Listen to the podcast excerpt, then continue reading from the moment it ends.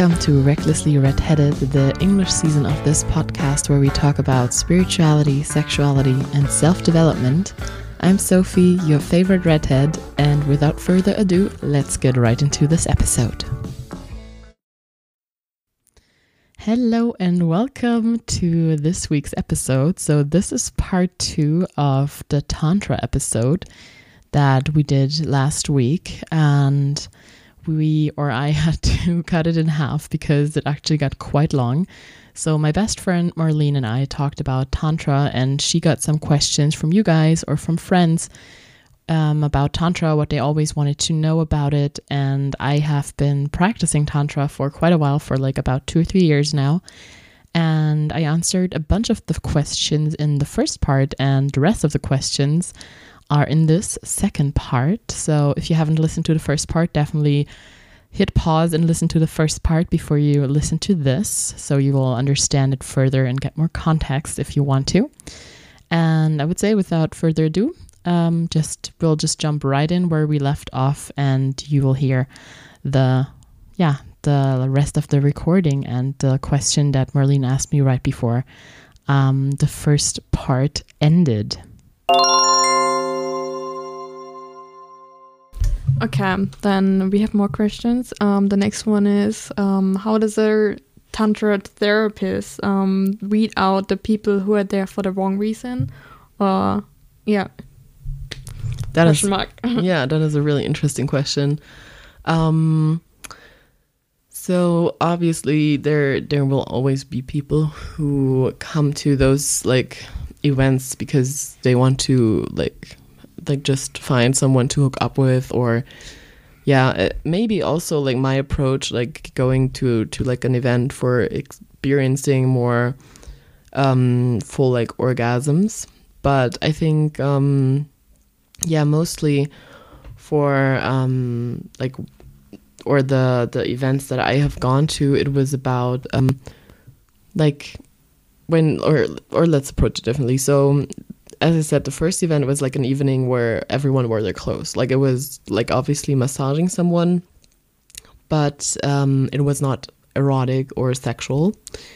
So I think those events kind of um, they don't have like the typical tantric framework. And if someone goes to this expecting like an orgy, they will not come back either.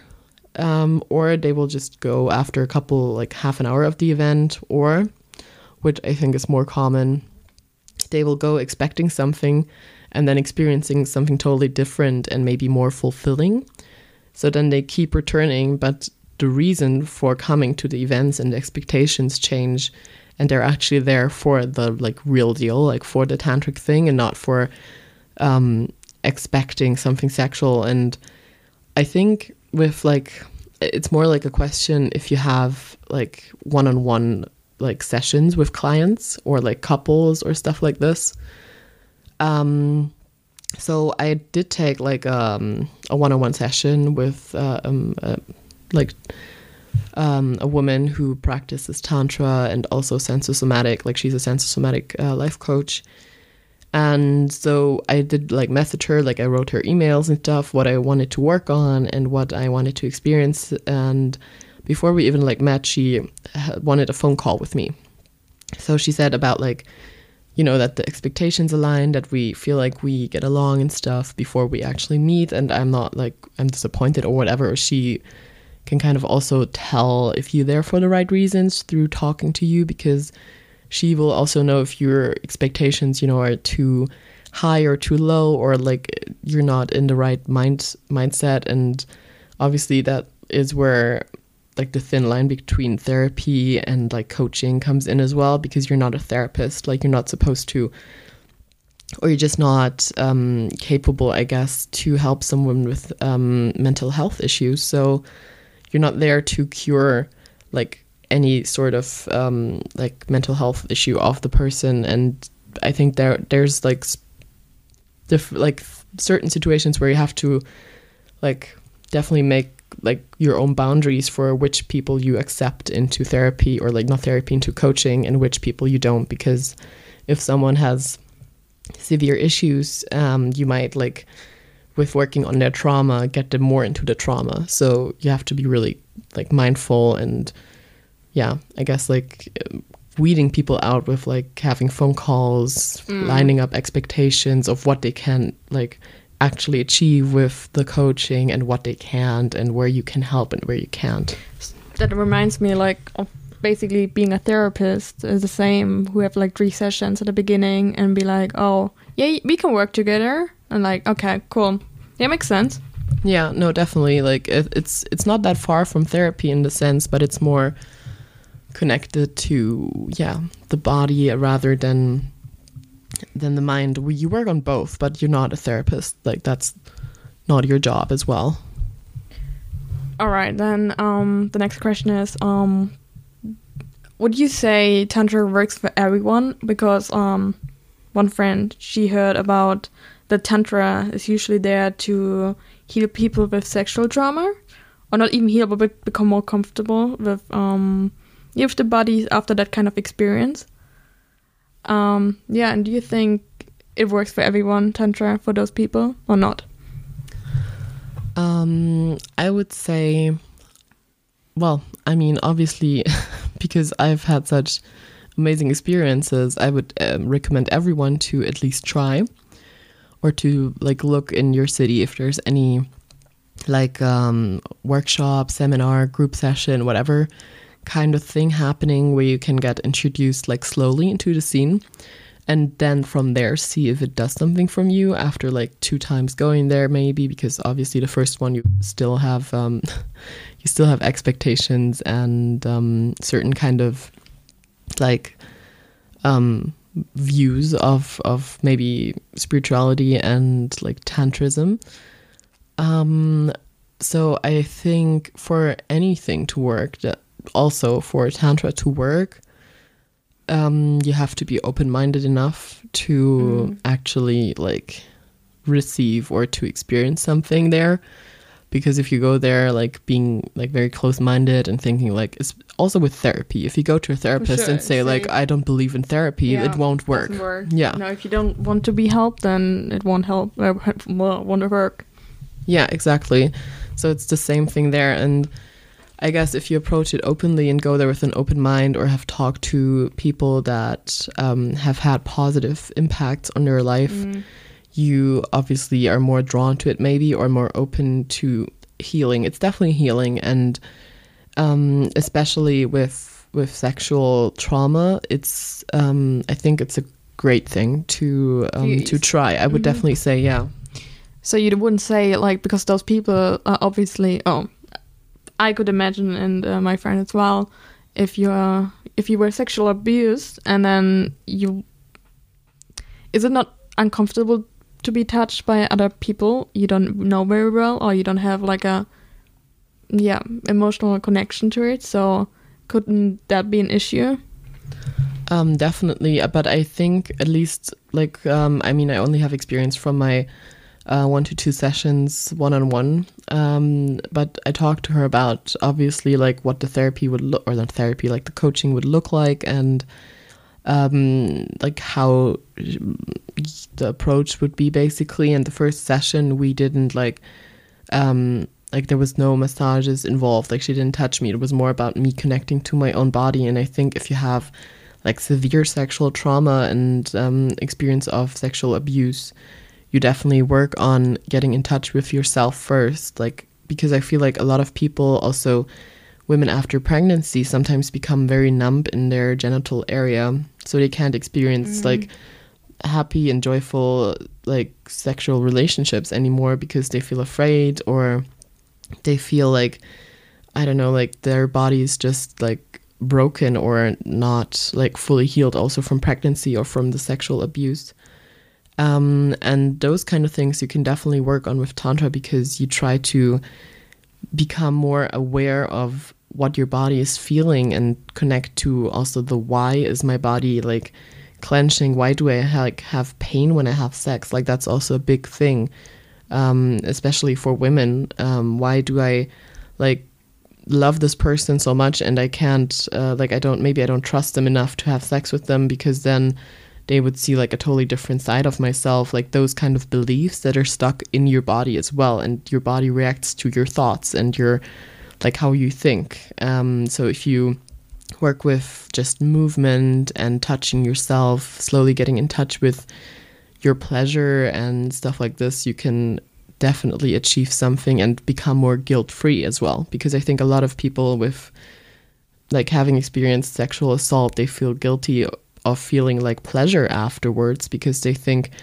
then they will have these kind of experiences of abuse again if they feel pleasure. Or like maybe they felt some sort of pleasure just anatomically during their abuse and now they can't feel it anymore because they are so like traumatized by it. So definitely reconnecting to your body and yourself and then after you have like some sort of like foundation of trust with your coach i think then you can go into touching and i think a lot of women go to other women to um like heal sexual trauma because it doesn't feel as like threatening than going to a man with one-on-one sessions maybe something Mm. like this can help as well or makes it less um like threatening for for some women or people Mm. yeah Okay, cool. Well, that's um, thank you.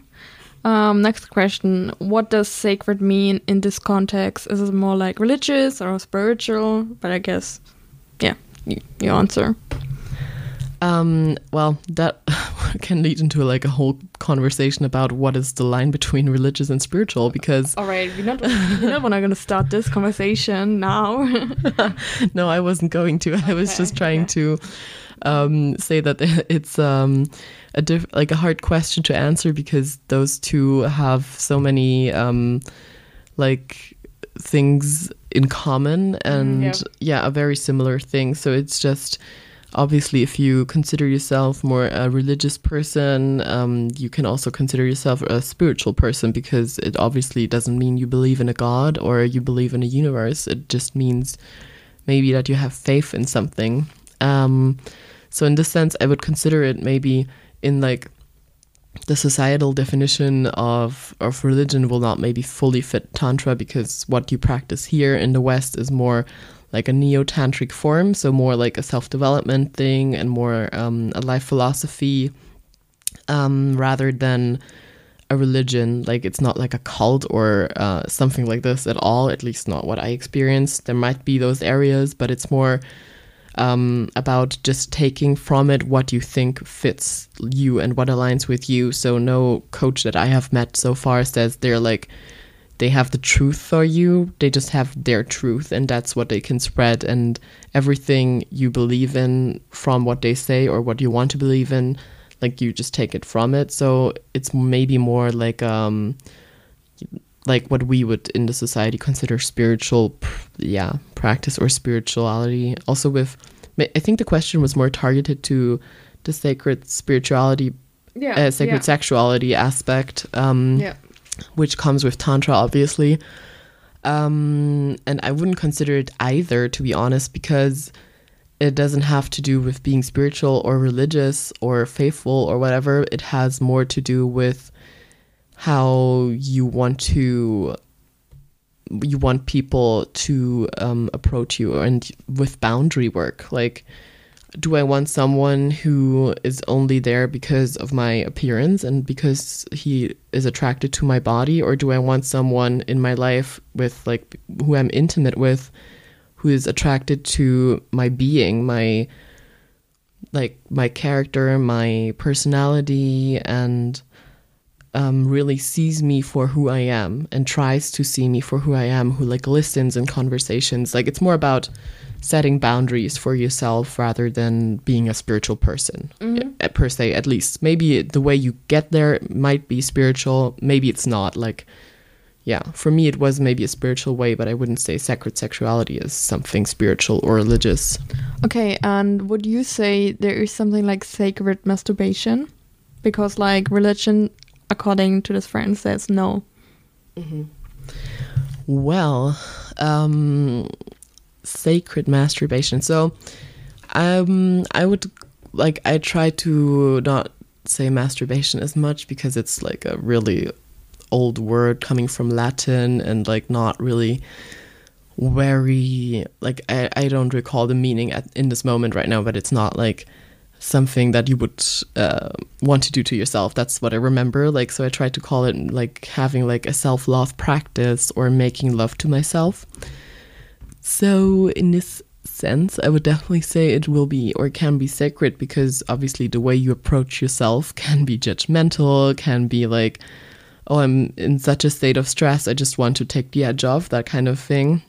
And if you take time for yourself in any aspect of life, it has something like sacred to it because you actually like like you make it more like a practice, like a, a thing rather rather than like um being unconscious while you do something like not unconscious but like not being mindful when you do something but being there like with your full presence and like in full love with what you do in the moment. And so i would i would say there is something like sacred um, self-love practices. Mm. um, because i think like that's something i i feel like i have released so much um, like feeling any type of guilt or feeling ashamed of any aspect of my sexual like experiences or my sexuality and sexual identity because um it's like such a spectrum. Like it's not like one way to go. Like you only have sex a certain way. Like there's so many different things different people find pleasure in and find like aligning with them. Also with being with yourself and not with someone else. And to me it became so much more important to take time out of my day or weeks um, to just be with myself before I open up sexually to someone else. Because obviously you get to know yourself better. You experience like great orgasms with yourself and then if you're with someone else you're not afraid of showing them that side because you've been like it's normal to you now like it's your daily life. And you can show them as well what brings you pleasure like you can guide people better you can like help them see you more fully and understand your like maybe your fetish or your kink or whatever.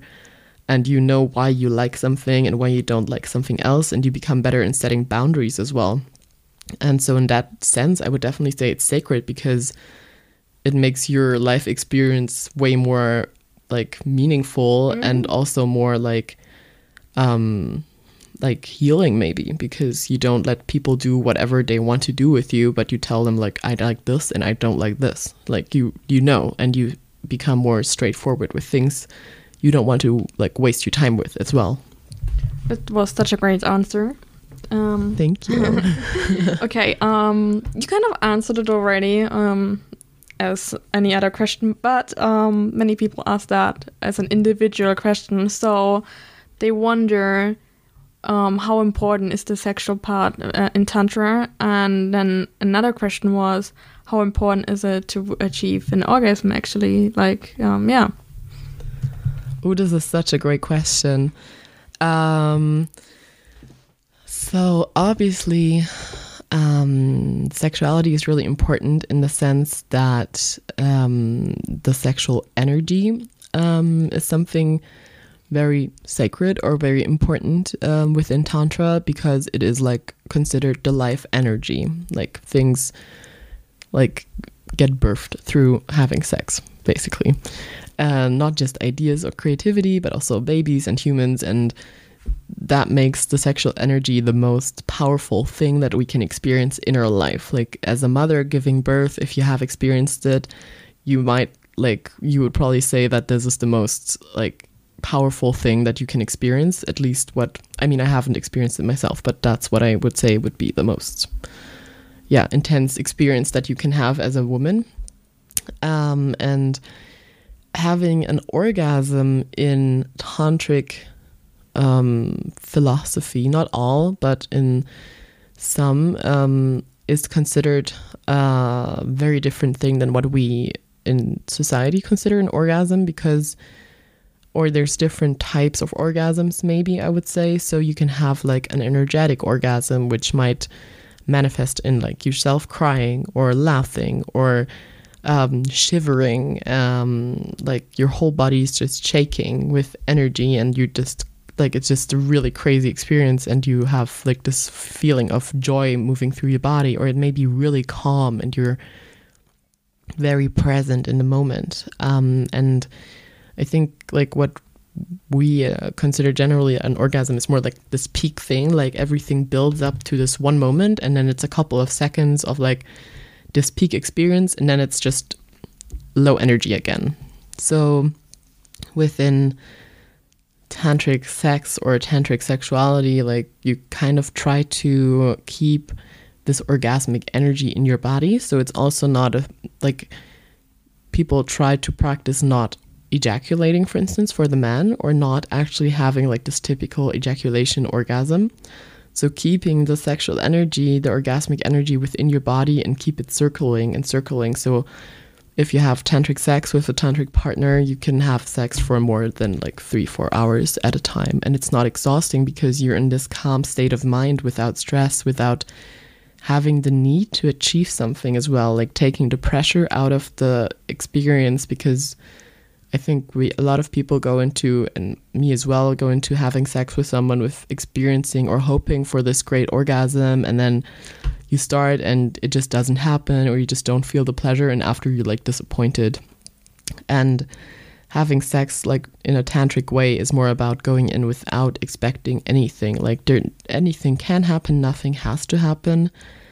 And again with this open-mindedness and mindfulness and presence it's just mind-blowing sometimes what happens. Like it's I don't know, like very like powerful. Mm. Like I've had like m- those experience more with myself rather than with partners. Um, but it was more like I would have this I would make love to myself and it would I would have these great visions of myself or I would see myself like moving through the universe and like like really crazy stuff and like like feeling this this sense of like like I feel every fiber in my body right now like there's so much energy flowing through my body and it just doesn't stop. Like it's just not this peak moment and it's over. It just continues flowing through me and flowing through me and it's very very beautiful. So um I would say the importance of an orgasm shifts because you don't consider or you consider different things orgasmic rather than this one one moment of orgasm like you can cook food and it can be orgasmic when you eat it. Um, you dance and you have this really orgasmic sensation. You go on a walk and you feel like the wind in your hair and like your whole body starts to tremble or like shiver and you have this kind of little pleasure orgasmic moment. So it's not connected so much to just sex or just the genitals rather than a full body experience of pleasure. Mm.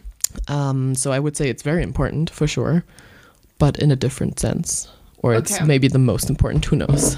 So you would say it's like a whole body experience, just um, and not just the orgasm part. Mm-hmm. All right. And um, what would you say is the traditional Buddhistic philosophy behind it? Uh, I don't think I'm capable of answering this question, okay. to be honest, because uh, Buddhism is such a huge yeah. thing. It's not just tantrism, and I'm. I don't think I'm yeah, I'm the expert in this in this area, to be honest. Okay, fair enough, fair enough. Um, okay, this is um, I think one of the la- or the last question. Um, yeah, we're running out of time anyway. So, um, how we know you can practice it as a like a actual job. You can work as a tantra therapist or tantra, yeah, you say therapist. Um, can you explain it better? What a therapist actually has to do? What is the task? Um, what else can you do? Like, how can you work in this field? Yeah. Um, yeah. So obviously you can call it a therapist. I would consider it more a coach. Coach. Uh, yeah, yeah. yeah it so it, it just the thin lines. Mm. Um, so there's like different types of certificates. I guess you have to get before you can call yourself like a coach. So you go and um, uh, become a tantric masseuse first, or like massage therapist. Um, so you can actually tend to people's bodies and like you can feel more fully how people like where they have trauma stuck in their body and work with massaging. Like that's a big area and interestingly enough i think there's a lot of like um, prostitution or like thoughts of like okay this is like a prostitute who like massages me and then there's like a happy end at the end especially if it's like lingam or yoni massages which is the genitals of men and women or generally humans.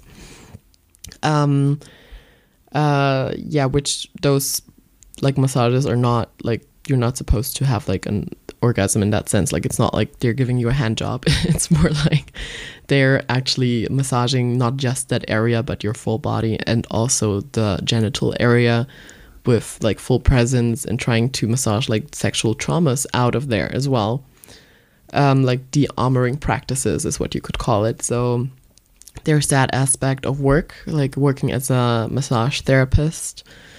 And then there's obviously coaching. So you can do one on one sessions with someone where it's more about um, like a holistic or like um, like a more like full on approach with ju- not just massaging, but helping someone live their life, finding their purpose. Like you were more like a life coach in that sense. And also obviously having like helping with sexual problems. Like people will come to you as a coach with um, obviously questions about like how do I have an orgasm? I've never orgasmed in my life, and then you try to integrate different things, help them with, you know, getting connected to their body, etc. What we talked about, and also helping them like experiencing pleasure. Um, people come to coaches with um, issues with their partners, so not feeling like sexually fulfilled with them anymore or feeling disconnected, like relational problems. And then you can work with couples as well and kind of helping them getting closer to themselves again, like getting more connected to each other. Um, you can always obviously help with issues with self doubt or self confidence and comparing yourself to others because you learn how to like yeah, feeling yourself, your body, your intuition more, and disconnecting the thoughts you have about yourself from what other people think, kind of. Like you become more loving and more um, aware of like your thoughts and your mind patterns and can like consciously shift them. So in theory, you can help with any kind of habits that you want to make or break. You can help with um, people connecting to their purpose and becoming more um, yeah happy generally so it's mm. more like a life coach approach but i think mostly people come in the beginning maybe with like sexual issues that are more like you know the ground level like it's not like the root like it's more like the surface of the problem. So you can tell, oh yeah, I have some problems with my partner. I don't know what's happening. I have never orgasmed in my life. What is going on? I have pain during intercourse. And then you kind of peel the onion of layers and layers mm. of thoughts, of patterns that you've been practicing, of self destructive um, behavior. And then you get to the root more and more and can actually work on what's really going on with you and shift your Mm, like perspective and like fully like we're working on actually healing those thoughts and those um, yeah patterns maybe and making new ones through it. So yeah i guess that's how how you can work with people in therapy. And you can obviously do workshops on specific topics like full body orgasm chakras or like tantric evenings where you just have massage circles or sacred cacao ceremony ceremonies where it's more about like just you know like the the tribal aspect or like doing like uh, tantric dance evenings which i have gone to as well which is amazing like you just dance with a lot of people in a room to like different music and mm, express yourself yeah. fully and be seen fully and those kind of things yeah yeah i would say there's yeah different um uh, yeah, ways of of earning your money with tantra for sure as well. Like mm. very interesting. Mm. How often do you think like a person goes to the coach? Like once a week, and for how long? And yeah. Um, that definitely depends on mm. financial stuff yeah, as well, yeah. because mm. um, also something I think coaches are struggling with. It's not um, a protected area of work. Like if you do any kind of um, like certificate, you can ob- you obviously like you have like a title or something, but you can't like go to a doctor like um yeah prescribe me some tantric therapy and then someone like insurance will pay for it. No you like have to pay for it yourself. So you have to think about them making it like freelance work. So usually people charge for like one session. Uh, it just depends on the area you're in but the person i was uh, with in munich i think i she charged like 150 for one session so it's more like it's like three hours, but it's still a lot of money if you think about it. And if you go there more often, you can like get discounts or you have like long term kind of coaching. It's Mm. different, but you have to have the money to go often. And so what I've been doing as I am a student and I don't have a lot of money all the time, um, I try to go to those like tantric evenings, and it just depends on the like center or like the coach you go to they do it like once a month twice a month different projects different workshops. So i try to if i have the time go like at least once or twice a month or at least that's what i want to get more into now.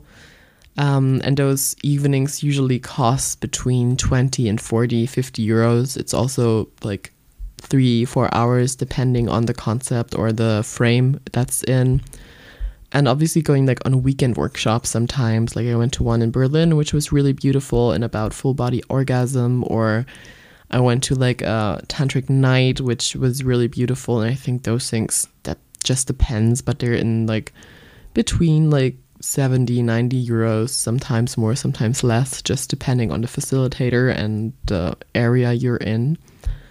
So yeah if you have like it also depends on what you come with right? Like if you have something really pressing and really, really severe that you want to work on and you have the financial stability or the means to pay for it you can go once a week obviously like it will be amazingly helpful you can also just go once a month like that just really depends on what you want to achieve and what kind of yeah if you have the means for it i guess to pay Okay, I'm good with my questions. I think we good.